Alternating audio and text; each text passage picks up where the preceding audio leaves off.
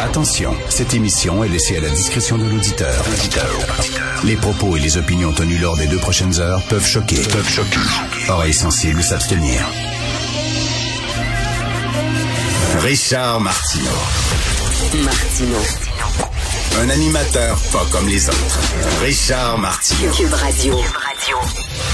Bonjour, bon mardi, merci d'écouter Cube Radio. Alors samedi, dans le journal, dans ma chronique, je disais que le temps était venu de remplacer le docteur Horacio Arruda, de lui donner un congé bien mérité pour qu'il se repose. Je ne savais pas que ça se ferait rapidement.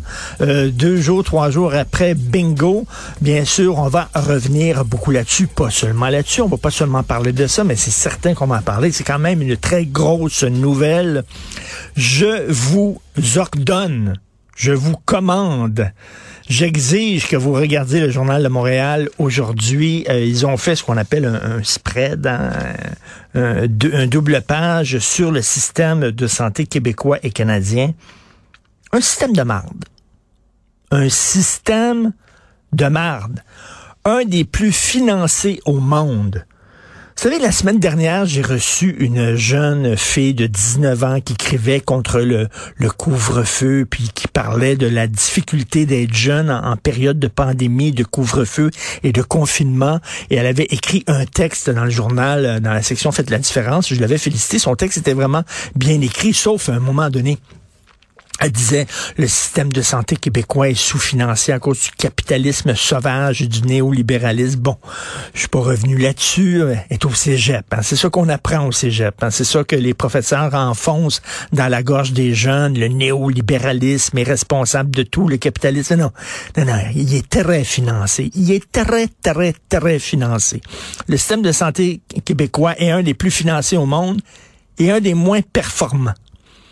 Alors, 2,5 lits par tranche de 1000 habitants, c'est minable. C'est vraiment minable. On est en queue de peloton.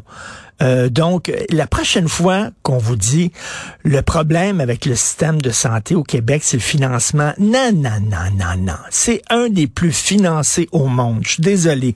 C'est l'organisation du travail.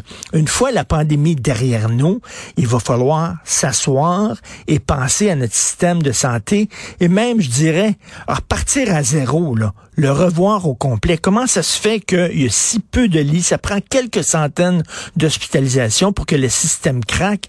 Là, on est en train, là, dans notre système de santé, d'inventer un niveau, un nouveau niveau de délestage. On sait que là, le, maximum, c'est 4, niveau 4. Rendu au niveau 4, tu dois reporter 80% des opérations. Eh bien, le système est rendu maintenant qu'il faut inventer un niveau 5. Et là, on va reporter quoi? 90% des opérations? Il y a des gens qui m'écrivent, hier encore, une dame, oh, vous êtes très dur envers les non-vaccinés. Pardon? Pardon? Il faut les comprendre. Vous savez, il y a de la peur, il y a de l'angoisse là-dedans. Ils comprennent. Non. Je suis pas dur envers les non-vaccinés. Ce sont surtout les non-vaccinés qui se retrouvent à l'hôpital, pas seulement, mais ils sont surreprésentés par rapport à leur nombre dans la population. C'est eux autres qui se retrouvent aux soins intensifs. C'est eux autres, entre autres, qui prennent beaucoup de place dans les lits d'hôpitaux. Et là, on doit se retourner et dire à une madame qui relève d'un cancer du sein et qui attend une chirurgie et a le peur pour sa vie, on doit lui dire, vous, Madame, vous devez attendre parce qu'il y a un bozo qui voulait pas se faire vacciner parce qu'il se pensait, lui, meilleur que tout le monde. Je prends des vitamines Flintstone, je bois du jus d'orange le matin, je fais des exercices comme Maxime fucking Bernier, et j'ai pas besoin de me faire vacciner. Et ces gens-là, soudainement, lorsqu'ils tombent malades, se rappellent qu'ils sont des citoyens, se rappellent qu'ils vivent en société, sortent leur carte d'assurance maladie et passent devant tout le monde parce qu'ils sont contagieux, puis il faut les soigner au plus sacrant. Alors, eux autres passent devant tout le monde je suis trop dur envers les non-vaccinés? Euh, non. Non, absolument pas du tout. Et là, au niveau de délestage 5, je comprends les droits et libertés, là, mais à un moment donné, tu comme pas le choix. À un moment donné, il faut que tu penses à la santé des citoyens. Il y a trop de gens dont leurs opérations sont reportées. Il va falloir vraiment s'asseoir et commencer à discuter sérieusement honnêtement et franchement, comme une population majeure et en majorité vaccinée, de l'imposition du vaccin obligatoire. La vaccination obligatoire, on est rendu là. Un système de merde et le cafouillage pour les tests de dépistage rapide au moment où on se parle. J'ai fait ma petite recherche hier. En France, les tests de dépistage sont disponibles dans les supermarchés.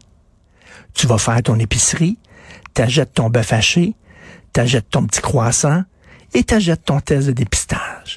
Mais ici, tout est centralisé. C'est le gouvernement qui va décider comment va être distribué. Puis toi, tu as le droit à tant de tests de dépistage, puis l'autre a le droit à tant de tests de dépistage, puis tout ça. C'est le foutu bordel. Tout est centralisé par en haut. On dirait un système socialiste, communiste. C'est tout croche. Vraiment, là vraiment tout croche. Alors là, on est en train, là, niveau de délestage 5. Regardez ça.